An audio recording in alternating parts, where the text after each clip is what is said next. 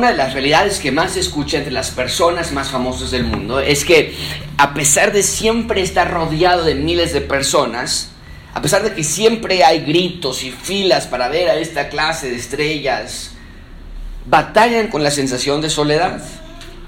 Puede que sean políticos, cantantes, actores, pero hay muchos que públicamente hablan de este común denominador. Que ya sea conciertos o mítines o reuniones o lo que sea, aun cuando hay cientos o miles de personas que quieren fotos y autógrafos y estar cerca de ellos, al final del día ellos se sienten solos. Y, es un extraño fenómeno si lo piensas por un minuto. Que a pesar de todo ese contacto con la gente y de esa felicidad por verlos, que aún después de su fama y de su popularidad sientan la obsesión de las personas como una simple nube pasajera que va a pasar en cuestión de horas. Y es así, ¿no es cierto? Después de un evento, después de alguna conferencia, de algún meeting, las masas se van, las multitudes desaparecen, la gente se disipa, la euforia se apaga, habrá sido una euforia efímera. Y en un sentido similar, lo que vamos a estudiar hoy nos habla acerca de una euforia absoluta, pública, abierta, grande, pero efímera. Una euforia vulnerable, delicada, frágil. Y la pregunta para ti esta mañana es, ¿qué clase de euforia tienes tú con respecto a Jesús? Ahora nada más como manera de contexto, hemos caminado con Jesús a lo largo de su ministerio por tres años a través del estudio de Marcos. Estamos ya por más de un año estudiando el Evangelio de Marcos, pero no quiero que pierdas de vista este dato. Que aunque para nosotros ha sido un año, hemos cubierto realmente tres años de ministerio del Señor Jesucristo. Y wow, que hemos aprendido tanto. Yo no sé, pero yo nunca había visto la vida del Señor Jesucristo eh, desde la perspectiva con la que Marcos nos la está dibujando. Las predicaciones de Jesús, sus milagros, sus obras, sus profecías, todo apunta hacia el tema central del Evangelio de Marcos y realmente el tema central de la Biblia, que es el reino de Dios finalmente ha llegado a la tierra. Finalmente se ha acercado, se ha acercado. Por lo tanto, nos dice Marcos, lo dijimos desde el inicio del estudio de Marcos, ustedes recuerdan, Marcos 1.15, porque el Evangelio, porque el reino de Dios se ha acercado, entonces arrepentíos y creed en el Evangelio. Durante esta serie que hemos visto en el reino de Dios, eh, eh, vemos que el reino es aquí, es ahora, no es algo futuro, es presente, es Jesús reconstruyendo todo. Cada esfera, esfera de la creación ha sido destruida, mucha atención con esto, por la caída del ser humano. Pero también cada esfera de la creación ha sido tocada y restaurada con la llegada del Señor Jesucristo. Pero no nada más hemos aprendido qué es el reino de Dios, sino que Marcos nos ha dejado claro quiénes son los verdaderos ciudadanos del reino de Dios. Espero que cada uno de ustedes pueda decir sin dudar que para ser parte de la ciudad de Dios o del reino de Dios no hay nada que podamos hacer más que arrepentirnos de nuestros pecados y creer en el Evangelio del Señor Jesucristo. El ciudadano del reino de Dios es un pecador perdonado. No hay más. No se trata de que los ciudadanos del reino son más espirituales que otras personas, muchas veces así nos quieren pintar. No se trata de que los ciudadanos del rey son los mejores o los que mejor se portan o los que saben más. La característica primordial del ciudadano del reino de Dios es que es un pecador perdonado por el Salvador del mundo. Su vida ha sido restaurada y ahora hay esperanza de nuevo. Eso es lo que Jesús ha estado predicando durante estos tres años de trabajo.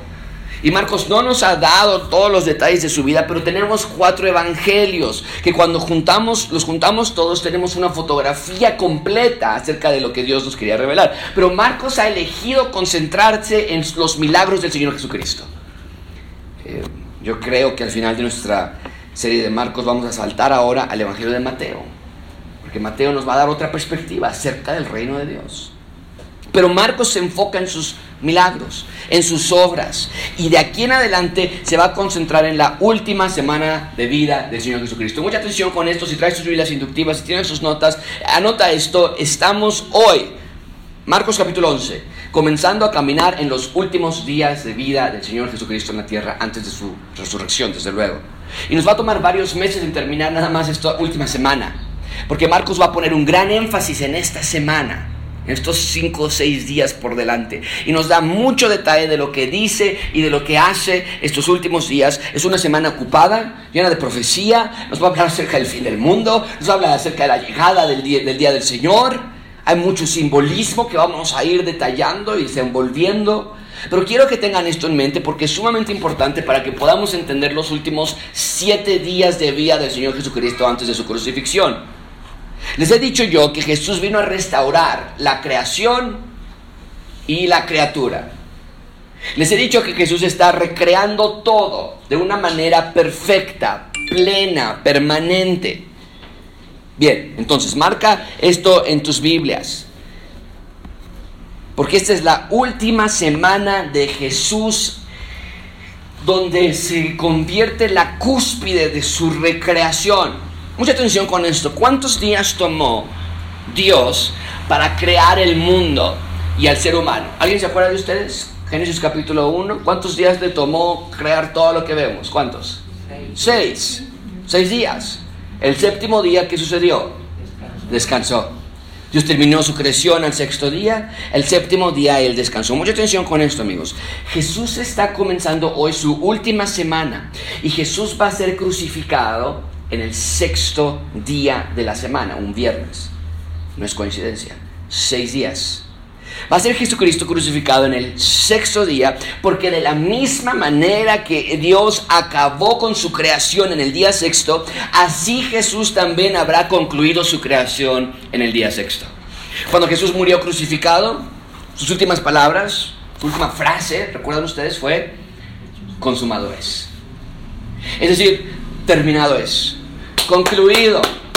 La salvación del hombre, la recreación terminó en el sexto día de esa semana.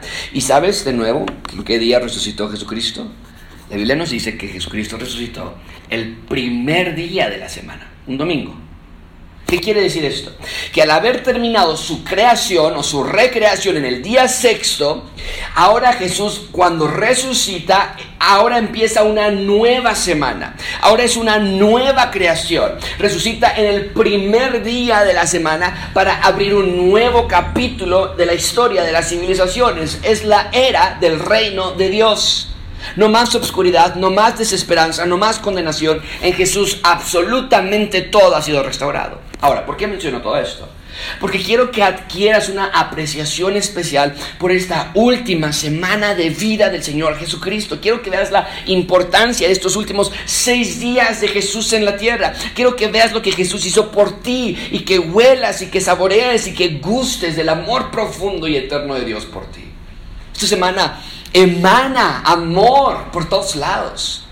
Va a Jerusalén a rescatar una humanidad por amor. Y claro, hay un juicio por venir para todos los que no creen en Él. Un terrible y eterno y tormentoso juicio. Pero Jesús vino a rescatar a todo aquel que crea en Él. Es el punto principal de este sermón. Dios quiere que entendamos que el rey ha llegado a instalar su reino.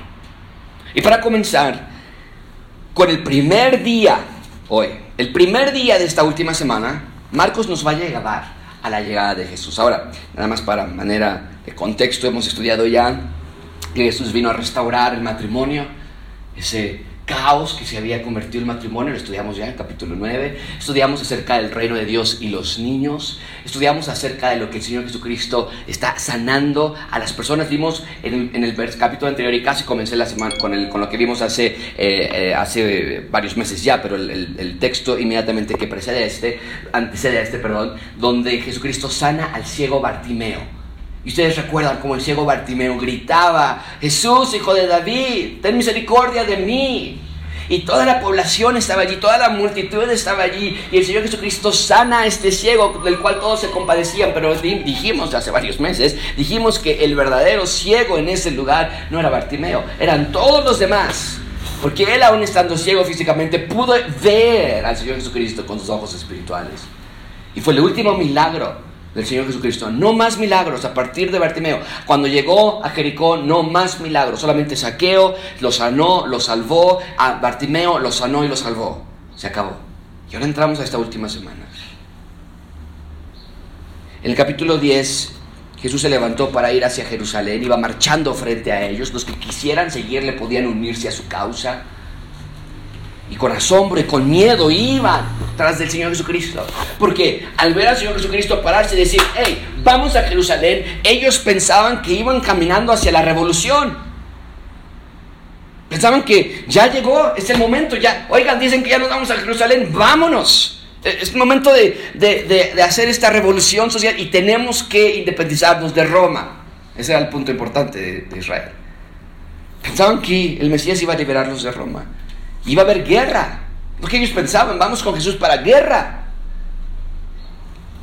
Pero hoy, hoy vamos a leer que finalmente llega a Jerusalén, el momento que tanto habíamos esperado. Es un momento histórico para Jesús, para el reino de Dios. Es necesario, era necesario llegar a, Jerusalén, era necesario conquistar a Jerusalén. El Mesías tenía que conquistar a Jerusalén, tenía que, bueno, reconquistar a Jerusalén, porque estaba bajo la presión romana, tenía que vencer a sus enemigos, tenía que convertirse en el rey del mundo, e hizo todo eso pero no de la manera que ellos lo esperaban. Y hoy vamos a ver cómo se va desarrollando poco a poco. Pero por lo pronto hoy va a llegar a Jerusalén. ¿Qué manera de entrar? ¡Wow! ¡Qué manera de entrar! Vamos a ver tres puntos. La llegada del rey. Después veremos la profecía del rey. Y finalmente cerraremos con la entrada del rey. Vean conmigo la llegada del rey. Versículo 1. La llegada del rey. Cuando se acercaban a Jerusalén junto a Betfagé y Betania frente al monte de los olivos, Jesús envió a dos de sus discípulos. Bien, entonces aún no están en Jerusalén, pero van para allá. Y nos dice el texto que se detiene junto a Betfagé y a Betania. Y Betania era el lugar donde vivían Marta y María y Lázaro. Ustedes recuerdan que estudiamos cómo es que resucitó a Lázaro. Y Marcos eh, no nos dio ese recuento, pero Jesús levantó de la muerte a Lázaro en Betania. Obviamente todas las personas habían sido testigos de ese milagro. Betania está a cerca de 3 kilómetros de distancia de Jerusalén, muy cerca relativamente casi a espaldas de Jerusalén. Pero mucha atención con esto, amigos. ¿Por qué Jerusalén? ¿Por qué Jesús tenía que ir a Jerusalén? ¿Por qué Jesús no fue a marchar a Nazaret, que es donde él creció? ¿Por, qué no marchó en Belén, que es donde él había nacido? Y déjame darte tres razones por las que la entrada a Jerusalén es específicamente crucial. Y todas estas razones tienen un sentido teológico, un significado teológico. Primero, tenía que ser Jerusalén porque Jerusalén era la capital de la nación. Desde esa perspectiva, Jerusalén contenía todos los poderes de Israel. Jerusalén era donde estaba el rey, Jerusalén era donde estaba el control político. Si alguien quería derrocar a opresores extranjeros tenía que, y tener victorias sobre sus enemigos, tenía que ser Jerusalén. No nada más Jesús fue a Jerusalén porque ahí estaba toda la, capital de la nación, sino que también fue a Jerusalén, tenía que ir a Jerusalén porque ahí estaba el monte santo. Mucha atención con eso. Jerusalén no siempre fue territorio israelí. Antes de ser de Israel pertenecía a los jebuseos. Y el rey David conquistó Jerusalén cientos de años atrás. Ahora era momento de que fuera reconquistada por Jesús. Y el rey David convirtió a Jerusalén como la capital de la nación porque estaba situada, Jerusalén está situada sobre un monte. Y defender a la nación desde un monte es más fácil, ¿verdad? Puedes ver a tus enemigos cuando se están acercando hacia ti. Puedes estar preparado para cualquier ataque. Y Jerusalén entonces se convirtió en el monte santo o también lo conocemos como monte Sión. Y entonces Dios da profecías con respecto a ese monte. De una manera simbólica, Jesús, eh, Dios habla de este monte santo y de lo que va a suceder, pero cuando habla del monte santo no está hablando de la montaña nada más, está haciendo referencia a todo Israel. Pero específicamente lo que va a suceder a partir o el epicentro va a ser este monte santo. ¿Como cuáles profecías? Escúchalas tú mismo. Hablando de un rey que Dios va a poner en Sión, Jerusalén. Acuérdense, no quiero que se pierdan. Jerusalén es conocido como el monte Sión. Y hablando acerca de este monte, ve lo que dice Dios en Salmo 2.6. Yo, dice Dios, he puesto mi rey. No un rey humano, no, no un rey carnal, no un rey mortal. Yo he puesto mi rey sobre Sión, mi monte santo. Hablando del futuro de Israel. El punto es una promesa, ¿verdad? Va a venir un rey a reinar. ¿Dónde? ¿Está en la pantalla? ¿En dónde? En Jerusalén. Hablando de el futuro de Israel, en el que habrá un día en donde todo Israel sirva a Dios, observa dónde va a estar el epicentro del gobierno de Dios. Es lo que Ezequiel nos dice, pero en mi santo monte. Ay, qué bonito escuchar. No, no es algo poético, es una profecía. que desde Jerusalén, en el alto monte de Israel, dice Jehová, allí, ese es el epicentro de un nuevo gobierno que va a ser caracterizado porque toda la casa de Israel me va a servir. Toda ella en la tierra. Entonces nada más incluye Jerusalén. Pero de nuevo, Jerusalén es el epicentro de lo que va a ocurrir, dice el texto, en toda la tierra. Y hablando del reino futuro del Mesías, escucha las cualidades de este reino. Es lo que nos dice Isaías 11.9. No harán mal ni dañarán en todo mi santo monte. Lo van a respetar. Nadie se va a atrever a acercarse a Israel. Porque la tierra será llena del conocimiento de Yahweh como las aguas cubren el mar. Entonces, hay una teología con respecto a Sión. Sión o bien Jerusalén era vital para la salud de Israel. Y si Jesús iba a reinar sobre Israel, si Jesús realmente es el Mesías, entonces tenía que llegar a Jerusalén a cumplir todas estas profecías. Pero no nada más iba a llegar, sino que tenía que conquistar y hacer todas las cosas que el Mesías tendría que hacer. Hemos dicho ya antes, tal vez lo han olvidado, pero vuelvo a mencionarlo. Hay tres cosas que el Mesías tiene que hacer. Si el Mesías es Mesías, tiene que lograr tres objetivos. Si falla en tan solo uno, no puede ser el Mesías. Tiene que vencer a sus enemigos. Tiene que restaurar el templo. Y tiene que reinar en paz y justicia eterna. Esas son las características que nos había dado el Antiguo Testamento acerca del Mesías. Entonces, si va a hacer esas tres cosas, tiene que comenzar por las profecías que vimos ya en el Antiguo Testamento en Jerusalén. ¿Iba a ser todo esto Jesús? ¿Iba a vencer a sus enemigos? Lo vamos a ir viendo en el transcurso del estudio de Marcos. ¿Iba a, traer paz, a reinar en paz y justicia eterna? Vamos a ver en el transcurso de Marcos. Desde luego la respuesta es sí, pero vamos a ver cómo es que lo logró. Pero hay una tercera y poderosa razón por la que Jesús llegó a Jerusalén. Vean conmigo, en tercer lugar, tenía que ser Jerusalén. No nada más porque era la capital, no nada más por las promesas a Sion, pero tenía que ser Jerusalén porque allí era el encuentro con Dios, el lugar de encuentro con Dios. Amigos, en Jerusalén estaba el templo. Mucha atención, el templo era todo para un judío. No había nada más importante. ¿Sabes lo que hacían en cuanto llegaban a una nación? Bueno, vayan a Polanco ustedes, ¿verdad? ¿Qué es lo que hay? Hay sinagogas. Los judíos llegan a cualquier lugar que lleguen. Lo primero es templo. ¿Dónde está nuestro lugar de encuentro con Dios? El templo era parte esencial. Aun cuando estaban en la cautividad con Babilonia, crearon sus, sus pequeños centros de estudio por lo menos 10 varones, y a partir, empezó, a partir de ese momento empezó con los fariseos y demás, ya eh, la, la, tribu levítica se perdió y ahora eran esos centros, pero estaban obsesionados, por un judío era importantísimo el templo. Entonces el templo era el punto de reunión entre Dios y su pueblo. Y cuando llega Jesús a Jerusalén, lo primero que hace, como un buen judío, es ir al templo. Y la próxima semana vamos a ver qué es lo que hace en el templo, que por cierto tiene un gran significado teológico, pero el punto es que la llegada de Jesús a Jerusalén no tiene nada de trivialidad. No es que dijo vamos a comprar una coca ahí en el Oxxo que está en Jerusalén, de paso. No, está cumpliendo promesas acerca de su identidad mesiánica. En el nuevo reino del Mesías va a tener su sede en Jerusalén, sería la capital de su reino, va a restaurar, restaurar el sistema templario. Jesús no nada más iba a inaugurar un mejor templo, Jesús va a inaugurar el mejor templo. Bien, ahí tenemos entonces la llegada de Israel, del rey a Jerusalén. El rey está por rescatar a la ciudad y al mundo entero. Vean en segundo lugar la profecía del rey. Llegaron cerca, Betfagé Betania, les llama a dos de sus discípulos y les dice, versículo 2, vayan a la aldea que está enfrente de vosotros y luego que entréis van a hallar ahí un pollino atado, en el cual ningún hombre se ha montado, desatarlo y traedlo. ¿Qué clase de orden es esta? Muy simple. Esta orden, marca en tu Biblia, es la orden que va a confirmar y va a reafirmar su reinado. Porque esta orden, por extraña que parezca, estaba diseñada para cumplir profecías pasadas. Es decir, había una profecía que decía, hey, ¿quieren saber cómo identificar al Mesías?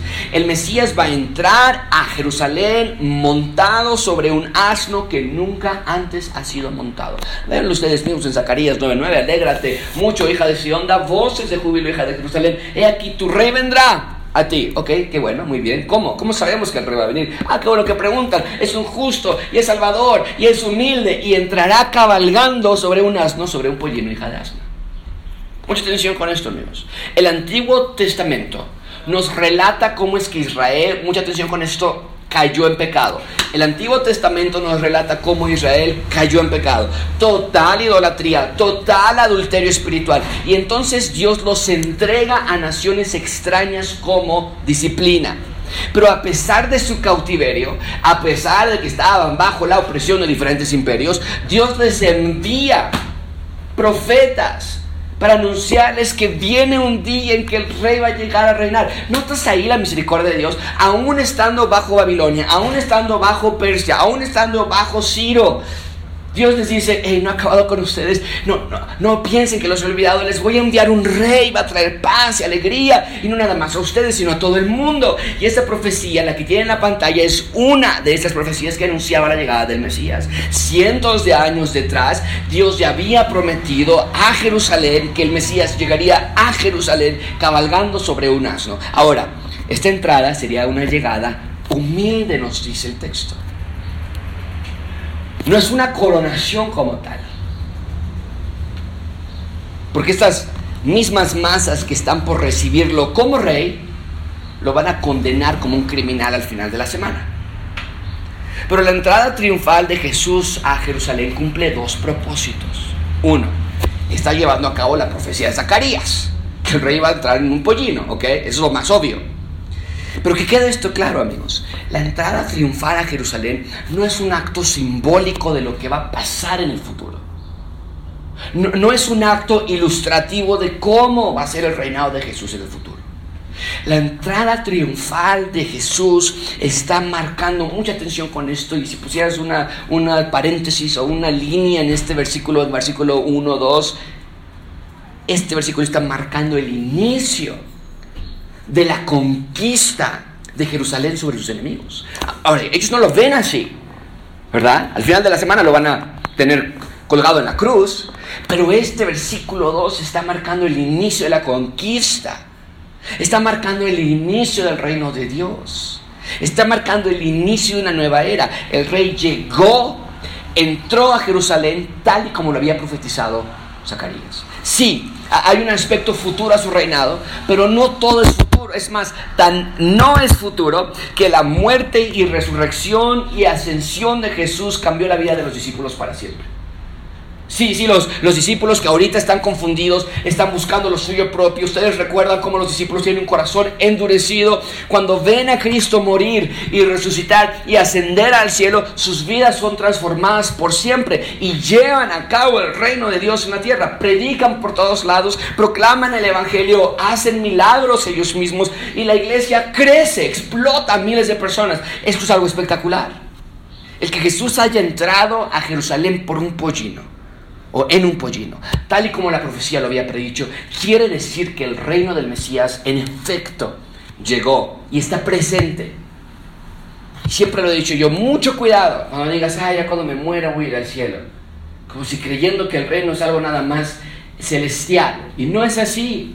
Porque también se los he dicho yo antes, cuando nos muramos, vas a estar en la presencia del Señor, lo cual Pedro, Pablo nos dice, es muchísimo mejor estar en la presencia del Señor que estar aquí en la tierra, pero aún allá nuestra esperanza aún va a ser mi cuerpo incorruptible, mi cuerpo perfecto, mi segunda resurrección, en la segunda resurrección de los muertos. Entonces, no estamos nada más viendo al futuro. No quiero que ustedes se piensen que las que, ya cuando estemos allá y nos resignamos a vivir aquí, bueno, ya ni modo, nos tocó aquí, nos tocó en este país, y nos tocó esta enfermedad, y nos tocó... No, ya estamos en el reino de Dios, ya eres ciudadano del reino de Dios y ciudadana del reino de Dios. Vean las instrucciones que reciben los discípulos. Y si alguien les dice qué están haciendo con esto, díganle que el Señor lo necesita. ¿Cómo que? ¿Cuál, cuál Señor? El Señor. Tiene un artículo definitorio allí. Es el único Señor que existe sobre la tierra, Él lo necesita para cumplir las profecías por las tres razones que ya les he dado. Luego se les va a devolver. Fueron y hallaron el pollino atado fuera, la puerta en el recodo del camino, lo desataron. Evidentemente, las personas dijeron, ¿qué estás haciendo? No estás robando nuestro pollino. Y ellos entonces le dijeron como el Señor Jesucristo les había mandado y los dejaron. ¿Cómo Jesús sabía todos estos detalles?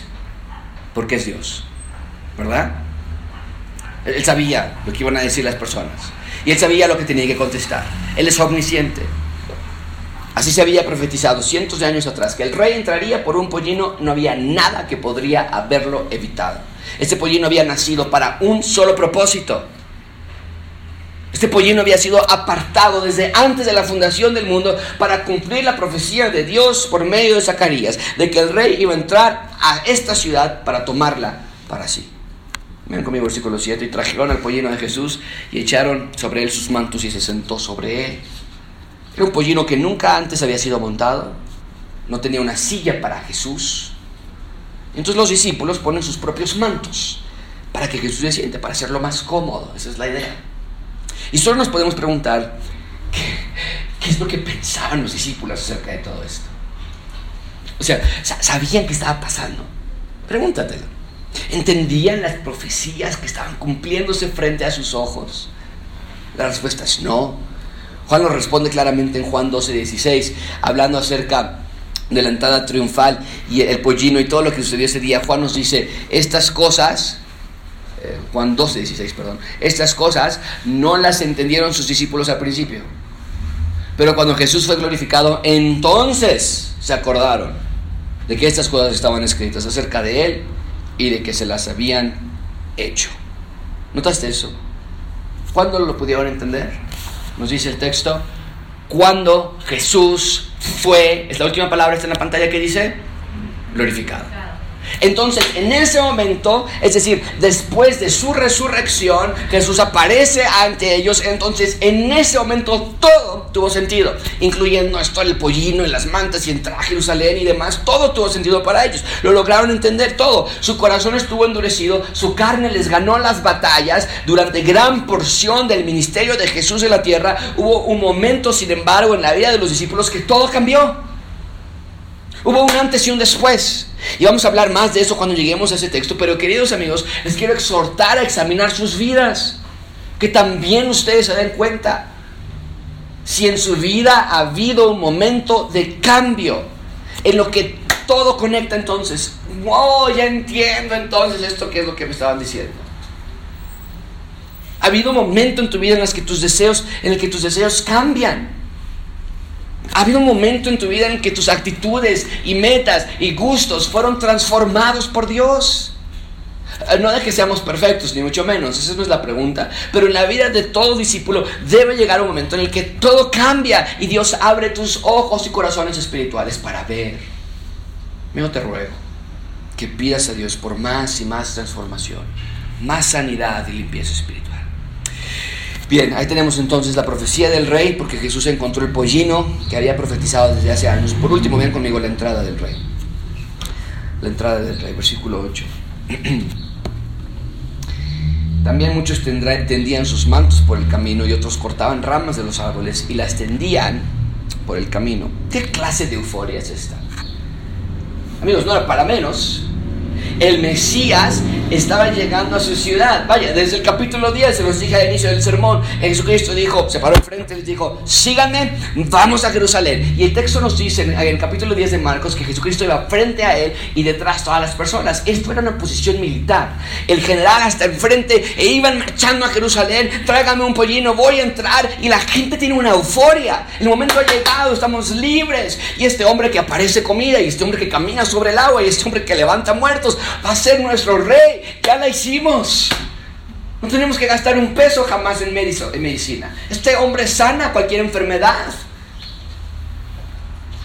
Pero por favor marca esto en tus notas o en tus Biblias. La entrada triunfal ocurrió el lunes.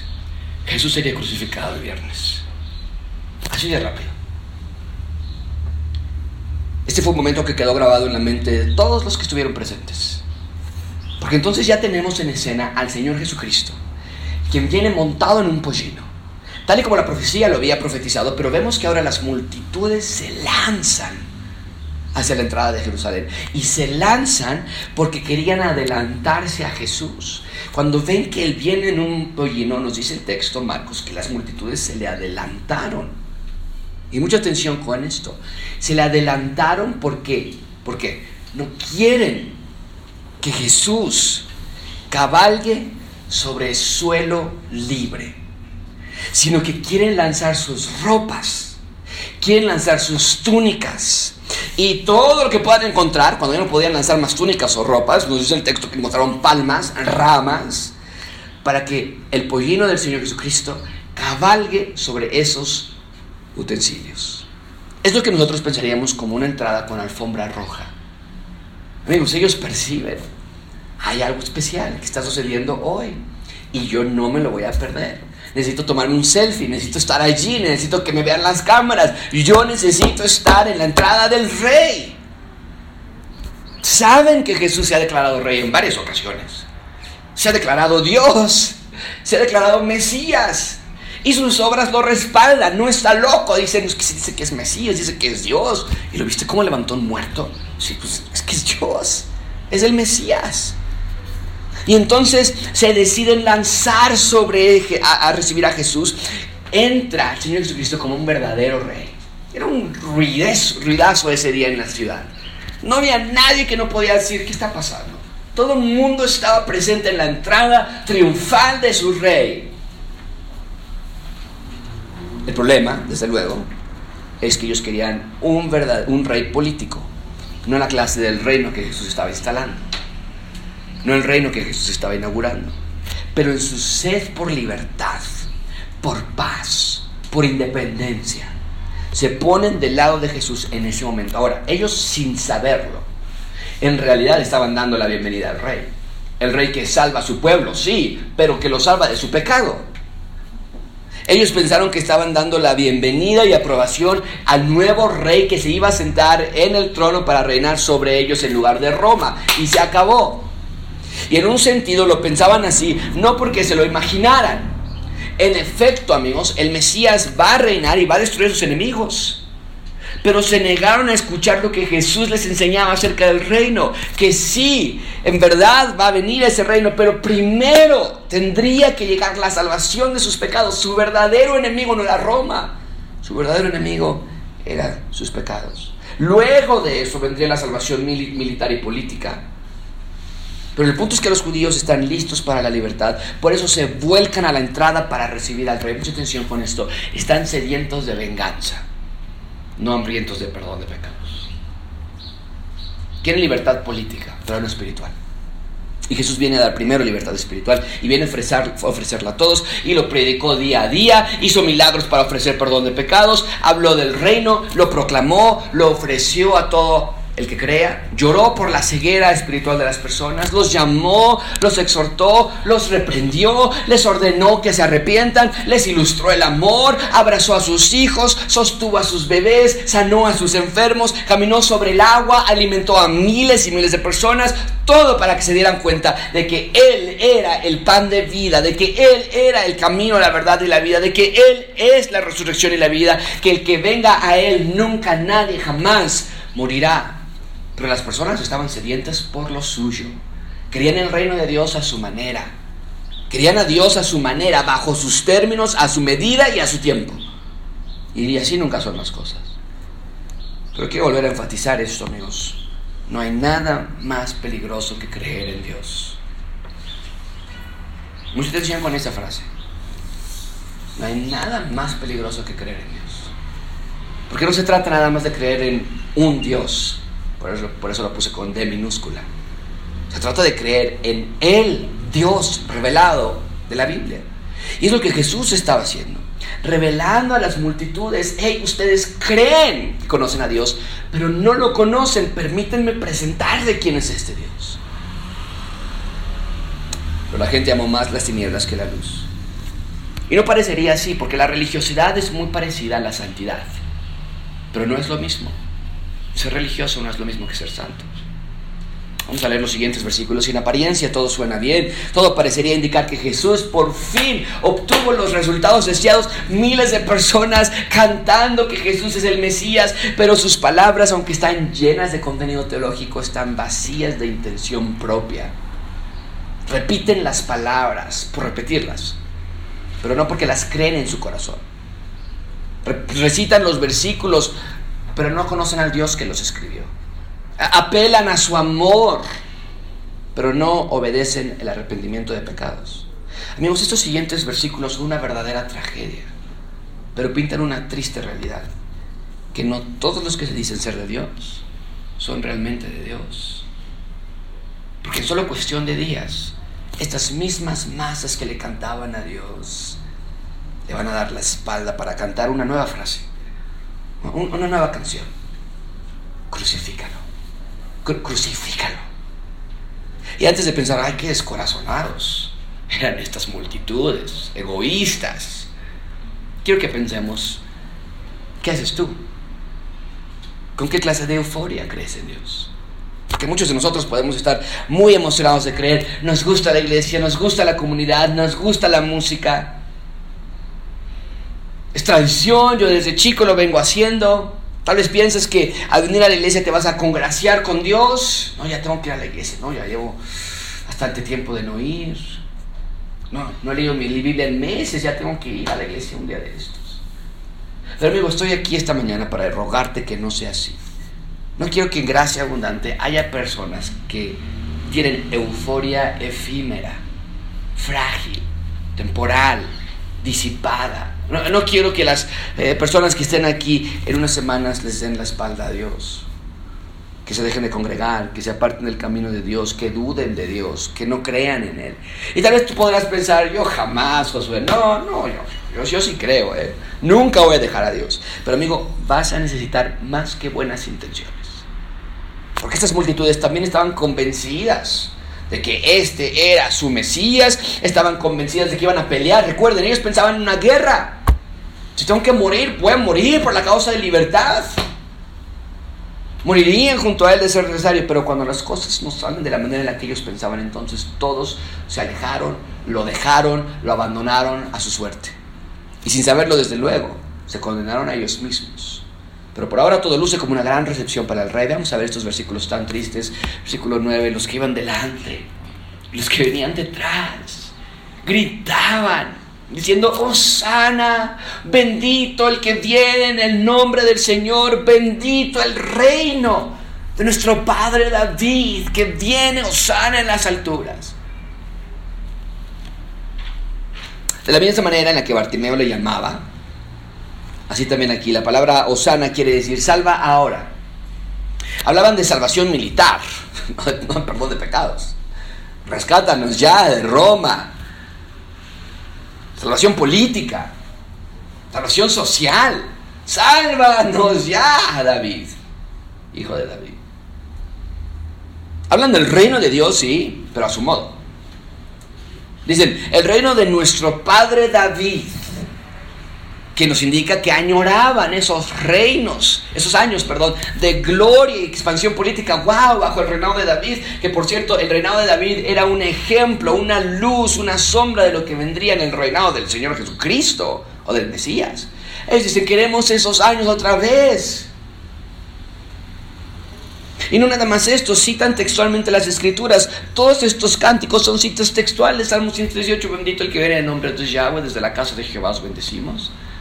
Entonces esta multitud está haciendo una petición política, social, pero también teológica. Porque no era secreto que el, vendría, que el Mesías vendría a rescatarlos. De hecho, ¿recuerdas qué es lo que hizo el rey Herodes cuando se enteró que el rey de los judíos llegaron los magos del oriente, los sabios del oriente, y dijeron, queremos encontrar al rey de los judíos? ¿Qué es lo que hizo Herodes al saber que había nacido? ¿Qué es lo que hizo? Ordenó matar a todos los bebés en el área.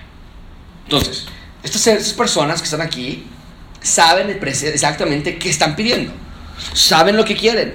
Mucha atención con esto. Esta multitud cree saber lo que deben creer. Eso es un gran peligro. Piensa en esa frase nada más. Esa multitud cree saber lo que deben creer.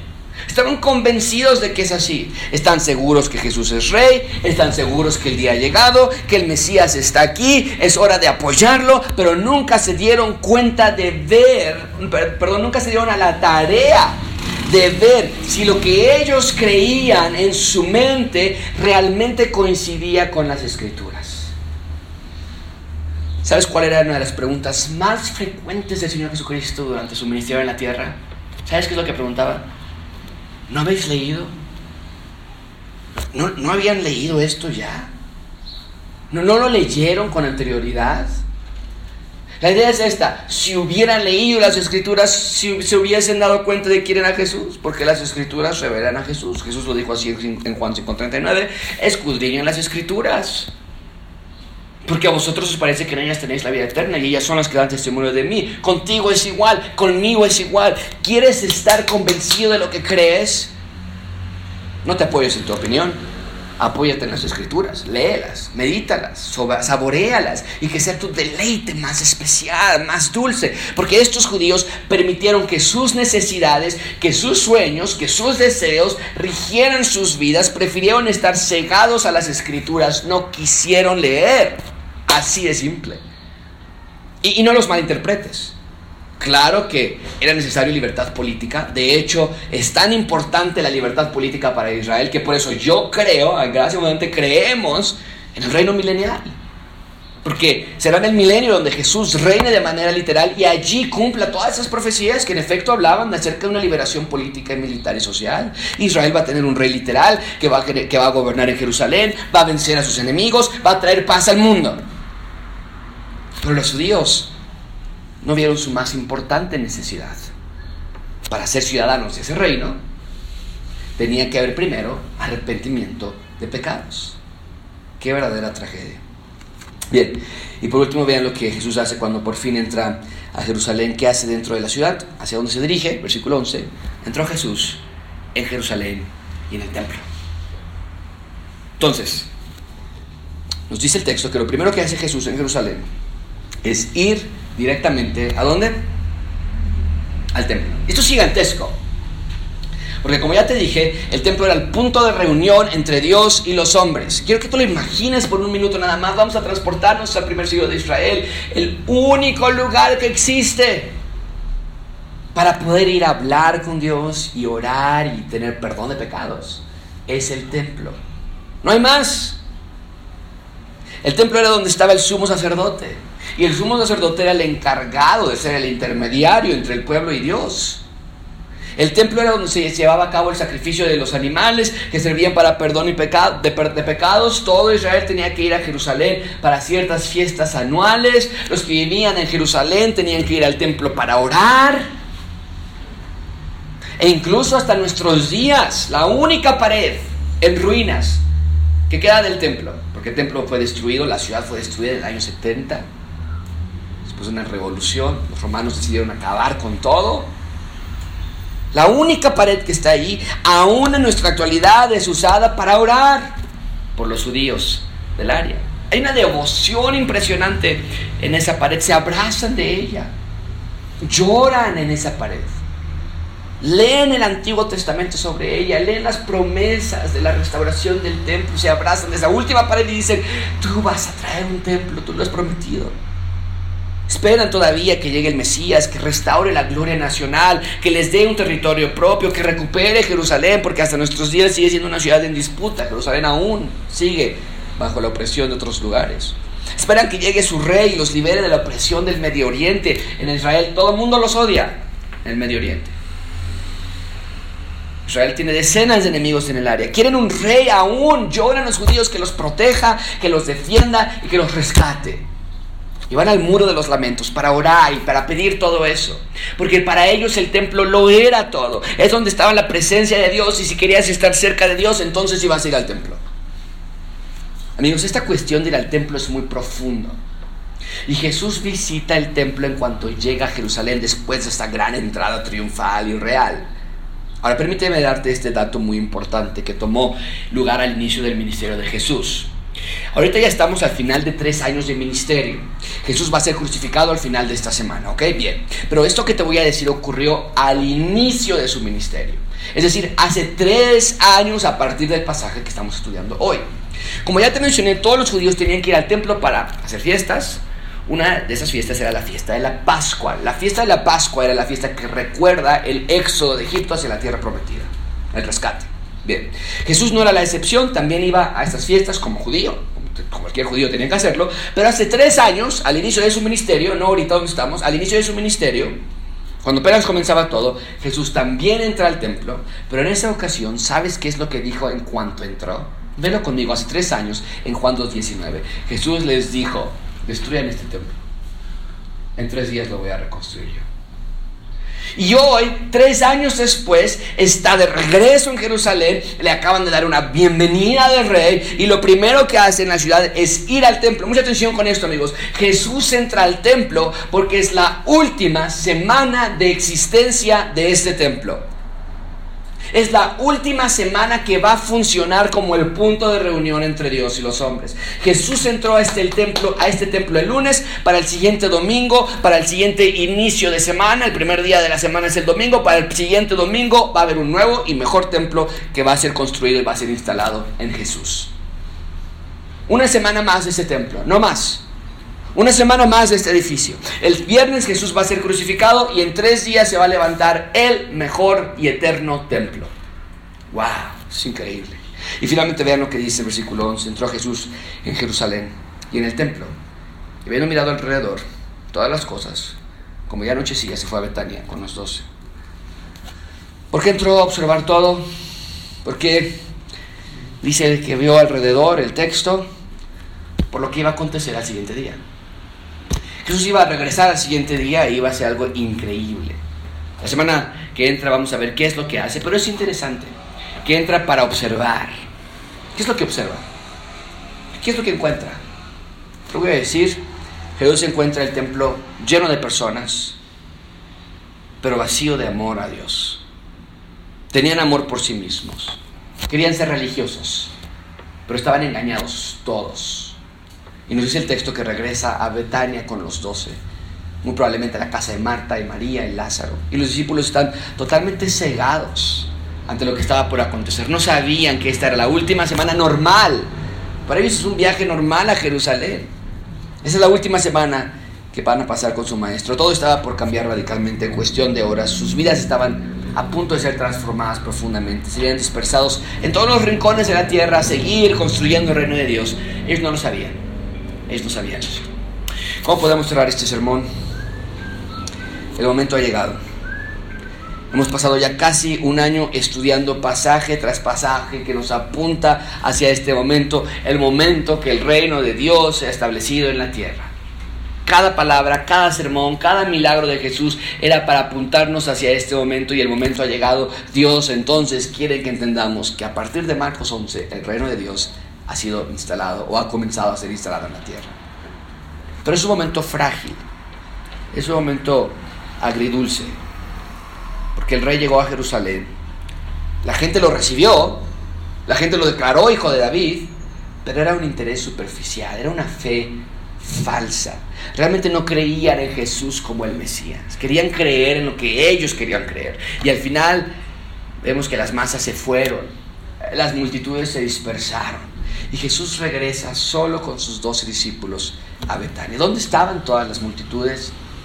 Lo habían, eh, se habían disipado, habían abandonado a Jesús. Amigo, amiga, quiero hacerte esta pregunta. ¿Dónde estás tú? Ah, durante la semana, ¿dónde estás tú? Mucha atención con esto. Toda la multitud religiosa estaba con Jesús el lunes, pero el martes ya lo habían olvidado. Y para el viernes lo quieren desaparecer de sus vidas. Así que déjame hacerte esta pregunta. ¿Estás con Jesús el martes?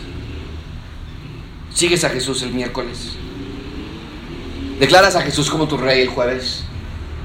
¿Lees sus palabras el viernes? ¿Hablas con Él los sábados?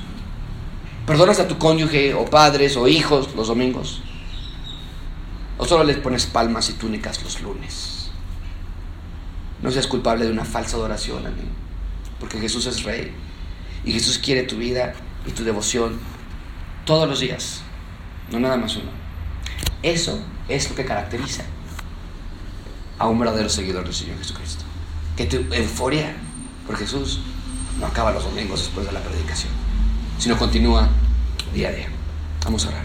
Señor, te damos gracias por este texto, te damos gracias porque es un texto que nos reta a pensar en la realidad del reino de Dios. Tú y encontraste personas aparentemente emocionadas por verte, pero era simplemente efímero. frágil, falso. Tú no quieres esa clase de adoración, tú quieres una adoración real y verdadera. Te pedimos que así sea nuestra adoración. En nombre de Cristo Jesús.